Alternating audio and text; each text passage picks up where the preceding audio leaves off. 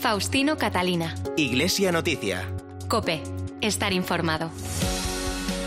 Saludos amigos, muy buenos días en este domingo 4 de octubre de 2020, fiesta de San Francisco de Asís y en el momento de comenzar este tiempo de información en el que cada siete días les resumimos y contamos los temas más destacados de la vida de la Iglesia en España y el mundo. Será un domingo más hasta las 9 de la mañana, hora en que daremos paso a la transmisión de la Santa Misa desde Toledo. Hacemos hoy este programa Iglesia Noticia con Rafael Nieto en el control de sonido y la producción de Nacho de Gamón. En el programa de hoy les contaremos lo más destacado de la reunión que ha celebrado en Madrid la Comisión Permanente de la Conferencia Episcopal con una llamada a los políticos para que consigan acuerdos para combatir la crisis sanitaria y económica que sufrimos y el rechazo a las últimas modificaciones de la Ley de Educación que tramita el Parlamento con el anuncio de movilizaciones desde la escuela concertada. Mientras tanto, este mediodía conoceremos el texto de la tercera encíclica del Papa, Fratelli Tutti, Hermanos Todos, que Francisco firmó en la tarde de ayer en Asís. Además, al presentar el último balance económico del Vaticano, el secretario de Economía de la Santa Sede, Juan Antonio Guerrero, apuesta por la claridad y la transparencia. Y en Estados Unidos, varios líderes católicos piden al presidente Trump y al Congreso que apoyen medidas de alivio para los más afectados por la crisis. Y en este momento de degradación del empleo, la Iglesia se prepara para celebrar el próximo miércoles la Jornada Mundial por el Trabajo Decente. Faustino Catalina. Iglesia Noticia. Cope. Estar informado. El martes y miércoles se celebró en Madrid la última reunión de la Comisión Permanente de la Conferencia Episcopal Española de este año, un encuentro en el que los obispos han estudiado las líneas de acción pastoral de la conferencia para el quinquenio 2021-2025 a partir de un documento titulado provisionalmente La alegría de la llamada a ser fieles al envío misionero en la novedad de esta época. También ha trabajado sobre un documento para el acompañamiento de la muerte y el duelo y la celebración de exequias que será analizado en la Asamblea Plenaria del mes de noviembre. En este texto se abordan cuestiones como el sentido de la muerte y de las exequias en la vida cristiana o el significado, las normas y la pastoral de la inhumación y la incineración.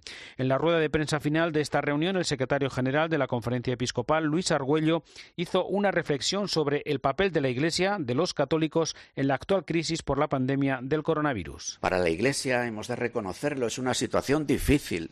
Quiere ser signo e instrumento de reconciliación pero observa tensiones ideológicas.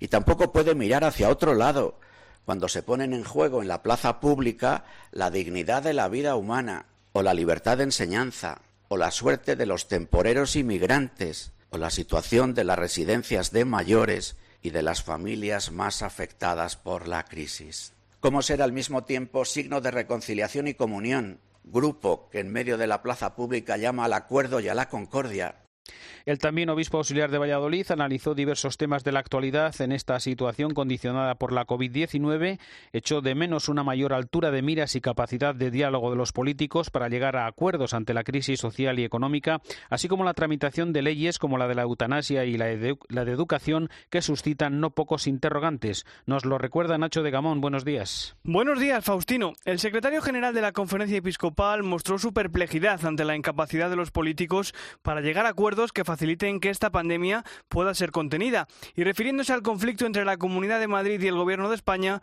Monseñor Argüello reclama diálogo y pide evitar la división. Se nos convoca por responsables políticos y sociales a la unidad. Desde el principio de la pandemia, el eslogan oficial es juntos, unidos. Y luego al mismo tiempo observamos estas piedras de división lanzadas al camino de nuestra andadura común como sociedad. Además, el secretario general de los obispos españoles mostró su recelo por esas 117 enmiendas de la coalición de gobierno a su propio proyecto de ley de educación, unas enmiendas que, en palabras de Monseñor Argüello, cercenan aún más la libertad de los padres. Son enmiendas que nos preocupan mucho, porque van en línea de agudizar las cuestiones que ya nos preocupaban en el anteproyecto de ley. Nos parece que disminuyen la libertad de educación, la libertad de los padres de las escuelas a la hora de poder ofrecer una propuesta de educación que sea conforme a las convicciones de los propios padres. En este tiempo de pandemia, Monseñor Luis Argüello también calificó de paradoja el debate sobre la eutanasia, cuando lo que se nos reclama es poner el cuidado en primer término. Busquemos puntos de encuentro. Todos queremos una buena muerte. Todos queremos aliviar el sufrimiento. ¿Por qué hacerlo suprimiendo la vida? ¿Por qué hacerlo provocando de manera activa la muerte. ¿Por qué hacerlo? Suprimiendo, no promoviendo de una forma mucho más activa los cuidados y la cercanía. Sobre la ley de memoria democrática que pretende aprobar el Gobierno, el secretario general de los obispos señaló la gravedad de querer escribir una historia oficial que quiera convertirse además en una pauta educativa, sobre todo cuando supone una enmienda a los aspectos centrales del acuerdo de la transición democrática. Y sobre la resignificación del Valle de los Caídos, Monseñor Argüello aclaró que es importante que haya una comunidad que mantenga el culto en la basílica. Creemos que la cruz es un signo de reconciliación. Nos parece que en ese lugar, incluso resignificado, siga habiendo un templo, una basílica pontificia, en la que se ore por el eterno descanso de los difuntos. Evidentemente, si hay cruz si hay basílica, nosotros pensamos que es importante que haya una comunidad que mantenga el culto en esa basílica. En esta comisión permanente, la última de este año, se ha preparado el orden del día de la próxima asamblea plenaria, que se celebrará a mediados de noviembre y para la que la conferencia episcopal ya maneja diferentes escenarios en el caso de que no pueda celebrarse de forma presencial debido a las restricciones sanitarias. En el ámbito educativo, las organizaciones de la enseñanza concertada de España han dicho basta y preparan movilizaciones tras las últimas enmiendas introducidas por la coalición del Gobierno de PSOE y Unidas Podemos en el Congreso de los Diputados. Unas enmiendas que refuerzan el objetivo del Gobierno de incrementar la enseñanza pública en detrimento de la enseñanza concertada hasta su eliminación. Carmen Lavallén. Se plantan las organizaciones del sector de la concertada, ven en las enmiendas planteadas por PSOE y Podemos a la ley CELA la última vuelta de tuerca hacia un modelo educativo único centrado en lo público y que limita la libertad de los padres para elegir la educación que quieren para sus hijos. Pedro Huerta es secretario general de Escuelas Católicas. Arrinconar la enseñanza concertada, ir quitando derechos a los padres, ir quitando libertad de enseñanza, busca un modelo único. Ante esta situación de ataque sostenido a la libertad de enseñanza, anuncian movilizaciones. Lo hacen para decir basta y demostrar su hartazgo con un proyecto de ley educativa que ha vuelto a quedar patente, aseguran, no goza del consenso necesario. Más de 1.100 enmiendas en una ley que se ha presentado como una ley de gran consenso pues nos parece que evidentemente cuestiona ese mismo consenso. Reclaman que la escuela concertada sea, al igual que en muchos otros países europeos, complementaria a la pública y eje vertebrador de la educación en España. No es una anomalía, insisten, es lo normal.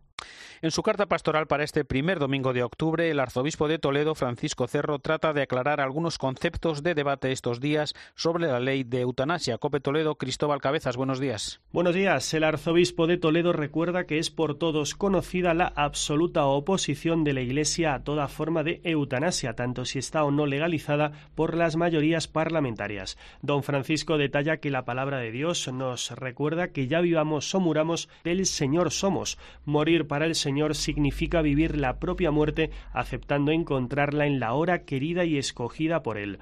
Al hilo de ello, el arzobispo explica que el Concilio Vaticano II concretaba la enseñanza del Señor afirmando que cada uno, sin excepción de nadie, debe considerar al prójimo como otro yo, cuidando en primer lugar de su vida y de los medios necesarios para vivirla dignamente. En el ámbito médico asistencial se dice lo mismo cuando se afirma que ante la imposibilidad de curar siempre es posible cuidar. Finalmente, el también primado de España concluye que la medicina tiene todavía cuidados que emplear y por tanto tiene la obligación de recurrir a ellos como acto no dirigido en sí mismo a la curación y prolongación de la vida, sino como deber de respeto hacia el paciente y su dignidad. En Valencia, la Comisión Diocesana de Lucha contra el Paro y la Dignidad del Empleo del Arzobispado se ha reunido con empresarios y sindicatos para coordinar los trabajos para la recuperación y regeneración social ante esta gravísima crisis económica. Cope Valencia, Luis Agudo.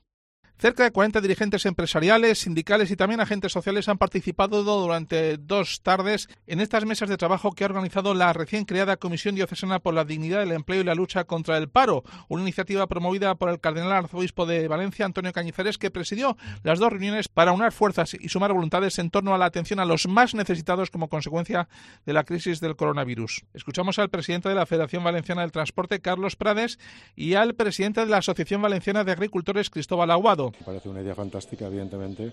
Todo lo que sea unar esfuerzos, lo que pueda ser cohesionar y que todos juntos apoyemos, porque al final yo creo que el problema que tenemos actualmente es que se nos olvida que hacemos falta todos. Yo creo que la convocatoria del encuentro en sí es muy positiva.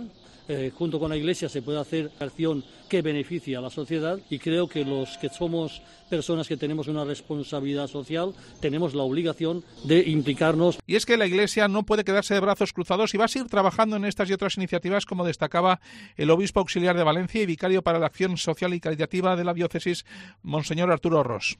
Nuestra inquietud creo que es común. La tienen ustedes y la tenemos nosotros.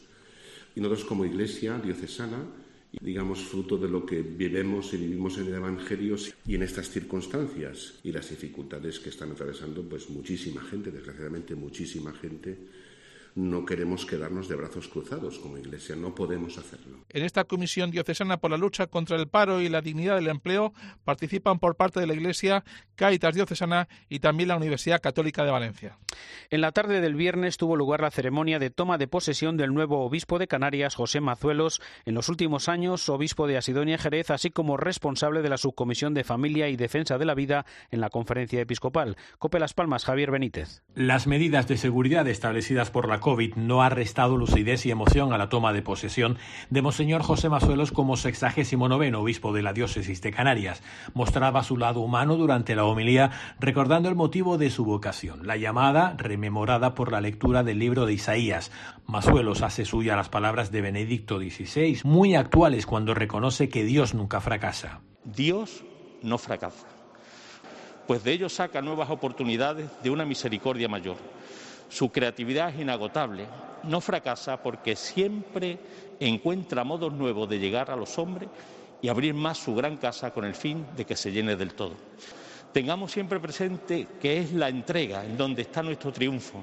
Masuelos, con la tranquilidad de dirigir un obispado de más de 600 años de historia, se muestra complacido de echar las redes en nombre de Dios, una iglesia viva donde todos somos necesarios para llegar a las periferias humanas mirar y cobijarlos a todos. Faustino Catalina. Iglesia Noticia. Cope. Estar informado.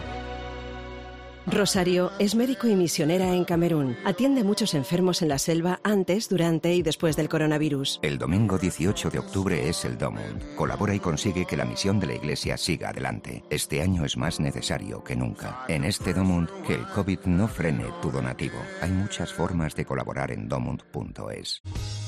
En UMAS llevamos 35 años asegurando instituciones religiosas y entidades de labor social. La especialización es uno de nuestros mejores valores. Queremos escucharle y formar parte de su proyecto. UMAS, su mutua de seguros.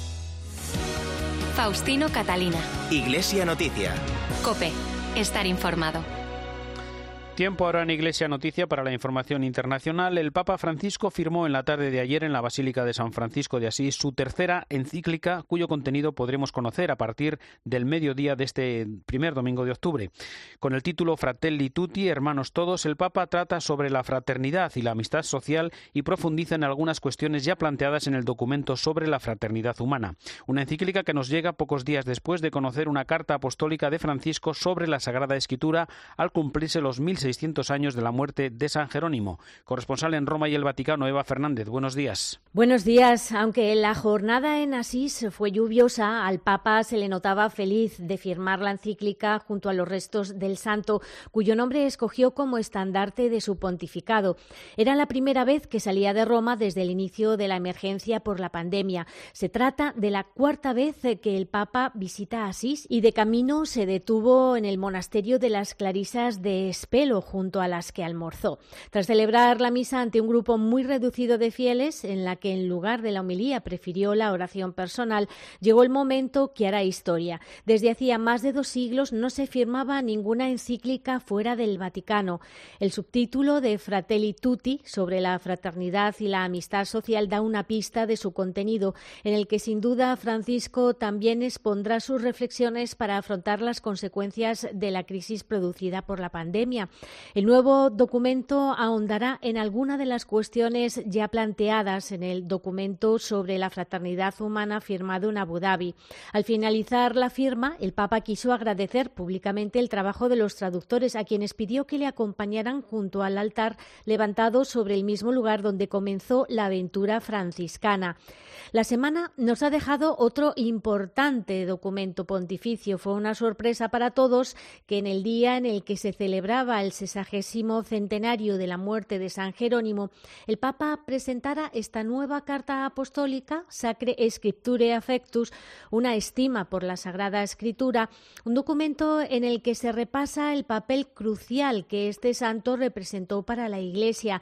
Un ejemplo también para los misioneros, asegura Francisco en el texto, que deben encontrar las palabras adecuadas para transmitir la fe en lugares donde no existe una traducción de la Biblia. En esta semana en la que ha comenzado la visita de un grupo de expertos especializados para la prevención del blanqueo de dinero, el Vaticano ha presentado las cuentas de la curia romana correspondientes a 2019 con una amplia entrevista al español padre Juan Antonio Guerrero, prefecto de la Secretaría para la Economía.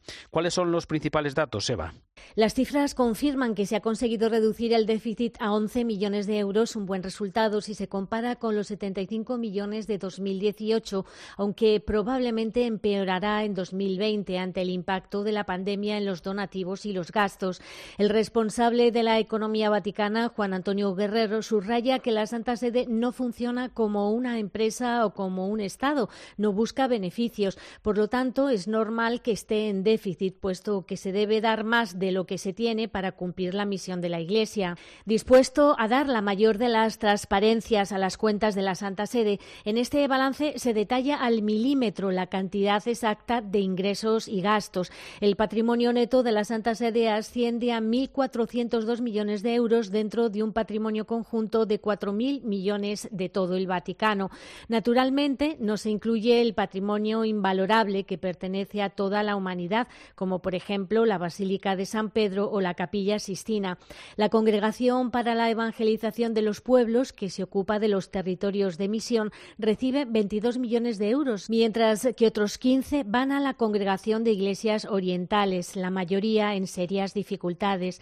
Asegura el padre Guerrero que lo que más le llamó la atención cuando conoció mejor la curia es que se hace mucho con poco. No existe en los presupuestos de muchos países algo comparable a mantener 125 anunciaturas y misiones permanentes en el mundo con un presupuesto tan reducido, teniendo en cuenta la relevancia y la capacidad de mediación de la Santa Sede. La reforma y la transparencia en las cuentas y la economía de la Santa Sede es una de las prioridades en las reformas emprendidas por el Papa Francisco desde hace unos días con las noticias sobre la gestión del cardenal Becciu como sustituto de la Secretaría de Estado. Es el momento para el comentario desde Roma de Antonio Pelayo, buenos días. Buenos días. A las 8 de la tarde del 24 de septiembre, un escueto comunicado de la sala de prensa anunciaba la dimisión del cardenal Angelo Becciu como prefecto de la Congregación para las Causas de los Santos y la pérdida de sus derechos relacionados con el cardenalato, en primer lugar, su derecho a participar en un eventual cónclave. La noticia no daba ningún detalle más, pero a esa misma hora el semanario El Expreso difundía un servicio en el que revelaba que el purpurado había desviado hacia sus hermanos algunas sumas de dinero provenientes del óvulo de San Pedro y de las ofertas que los fieles italianos destinan a la Iglesia a la hora de pagar sus impuestos. Escándalo monumental, porque Becciu fue durante ocho años el número tres en el gobierno vaticano después del Papa y del secretario de Estado, para obligarle a dimitir, Francisco tenía que tener en sus manos un dossier con acusaciones mucho más graves que los que podríamos llamar pecadillos veniales que al día siguiente el cardenal confesó a los periodistas. En efecto, días después han sido puestos al descubierto turbios manejos financieros y complicidades con personas de muy dudosa honestidad que le han costado a la Santa Sede centenares de millones de euros y, sobre todo, han causado un descrédito enorme a la autoridad moral de la Iglesia. Para el Papa no ha sido una decisión nada cómoda, pero no le quedaba más remedio que actuar con el máximo rigor porque ha repetido hasta la saciedad su voluntad de reformar la economía y las finanzas vaticanas, caiga quien caiga. y como ya ha demostrado otras veces, tampoco en esta triste ocasión le ha temblado la mano. Desde Roma le ha hablado Antonio Pelayo. Gracias, Antonio. El Papa ha autorizado a la Congregación para las Causas de los Santos la promulgación de varios decretos en los que figuran varios españoles. Está el martirio de los siervos de Dios Francisco Castor y tres compañeros sacerdotes operarios diocesanos asesinados por odio a la fe, eh, las virtudes heroicas de la sierva de Dios Francisca de la Concepción Pascual, fundadora de la Congregación de las Hermanas Franciscanas de la Inmaculada, y la sierva de Dios María Dolores Segarra, fundadora de las Hermanas Misioneras de Cristo Sacerdote, fallecida en Granada en 1959. Por otro lado, el director editorial del Dicasterio para la Comunicación de la Santa Sede, Andrea Tornielli, ha explicado los motivos por los que el Vaticano va a prorrogar el acuerdo firmado hace dos años con el gobierno chino que afecta prioritariamente al nombramiento de obispo Seba. Sí, el próximo 22 de octubre expira el acuerdo que la Santa Sede firmó con China sobre el nombramiento de obispos. A la vista de que los resultados obtenidos han sido positivos, aunque limitados, el Vaticano considera muy probable que se renueve durante otro periodo. Este importante acuerdo permitió desatascar el nombramiento de obispos católicos en China y desde su firma no se han producido nuevas ordenaciones ilegítimas de obispos y las autoridades de Pekín han reconocido a las comunidades católicas que antes eran clandestinas. El director editorial de la Santa Sede, Andrea Tornielli, matiza que el objetivo del acuerdo nunca ha sido ni diplomático ni político, sino que tiene un carácter pastoral, es decir, que no afecta a las relaciones diplomáticas entre los dos estados. Su finalidad no es otra que permitir que los fieles católicos tengan obispos que estén en plena comunión con Roma y que al mismo tiempo sean reconocidos por las autoridades de la República Popular China. Esta misma semana, el secretario de Estado de Estados Unidos, Pompeo, mantuvo un encuentro con su homólogo, el secretario de Estado del Vaticano, el cardenal Pietro Parolin, acompañado del ministro de Asuntos Exteriores, Monseñor Richard Gallagher. Durante la conversación, según ha confirmado la Santa Sede, se expusieron las posiciones respectivas respecto a las relaciones con China en un clima de respeto y cordialidad. También se refirieron a algunas zonas en conflicto, particularmente del Cáucaso, Oriente Medio y el Mediterráneo Oriental. Gracias, Eva. Los obispos y líderes de diversas organizaciones católicas de Estados Unidos han pedido al presidente Trump y a los líderes políticos acciones inmediatas para aliviar a las personas más afectadas por la pandemia. Corresponsal en Washington, Juan Fierro. Los máximos responsables de la Conferencia Episcopal, así como de otras organizaciones católicas de los Estados Unidos, han enviado una carta al presidente Trump y a los líderes tanto republicanos como demócratas del Congreso, urgiéndoles a que lleguen a un acuerdo para poder aprobar un nuevo paquete de ayudas para hacer frente a las necesidades sanitarias y económicas de los afectados por la pandemia del coronavirus. Republicanos y demócratas, con la participación de la Casa Blanca, llevan más de un mes negociando un nuevo paquete de ayudas sin llegar a ningún tipo de acuerdo. En su carta, los representantes de estas organizaciones católicas afirman que millones de estadounidenses hacen frente a la incertidumbre provocada por el final de las ayudas al desempleo, la pérdida de cobertura sanitaria, la imposibilidad de pagar un alquiler o una hipoteca, así como la inseguridad de poder hacer frente a necesidades básicas como la compra de alimentos. Esta incertidumbre, continúa la carta, se ve reflejada también en las organizaciones caritativas, hospitales, diócesis, colegios y universidades católicas. Por eso, la Conferencia Episcopal estadounidense hace un llamamiento a los líderes nacionales para que pongan todo de su parte en ayuda de los más necesitados, ya que no hacer nada o retrasar las ayudas necesarias solo aumentará su sufrimiento. El arzobispo emérito de Lyon, el cardenal Barbarguén, ha publicado un libro en el que detalla sus vivencias tras ser absuelto de las acusaciones de encubrimiento de abusos sexuales. Corresponsal en París, Asunción Serena. El cardenal Barbarguén ha publicado un libro en el que, bajo el título En alma y conciencia, afirma que ha vivido un asesinato mediático al ser acusado de encubrir, cuando era obispo de Lyon, los actos pedofílicos de un antiguo sacerdote, Bernard Preina, hoy condenado por agresiones sexuales sobre menores. Dice que durante estos años se falseó todo lo que decía, se reinterpretaban los hechos le trataban de pedófilo en el metro, en la calle y en el tren. En una palabra lo consideraban culpable. No, jamás busque esconder hechos de pedofilia o impedir el trabajo de la justicia, afirma Bajbajan, que dice querer establecer la verdad de los hechos por su familia, pero también pensando en las víctimas de Pregnat y otras. Y aunque la justicia desde el primer momento dijo que no había materia contra él, el proceso le ha llevado a reflexionar y ver más claramente los errores cometidos. Hoy comprendo, dice Barbagan, que desde que comencé a oír hablar de aquellos horrores debería haber actuado de forma más combativa y cuando tuve a Bernard Breinach enfrente en 2010 debería haber exigido que escribiera con precisión lo que había pasado. También reconoce que no tenía conciencia de la profundidad y la amplitud del desastre y gracias a los testimonios oídos o leídos hoy puede medir el increíble sufrimiento de las víctimas agravado por tantos bloqueos y silencios.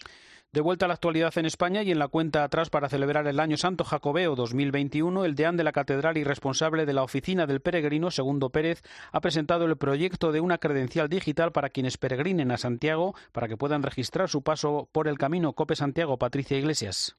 Desde enero será posible hacer el camino con sello digital. Con el comienzo del Año Santo empezará a funcionar una aplicación para dispositivos móviles que evitará, a quien lo desee, claro, cartillas físicas ni sellos de caucho y, por lo tanto, esperas o aglomeraciones innecesarias. Sergio Cernadas es informático de la Catedral de Santiago.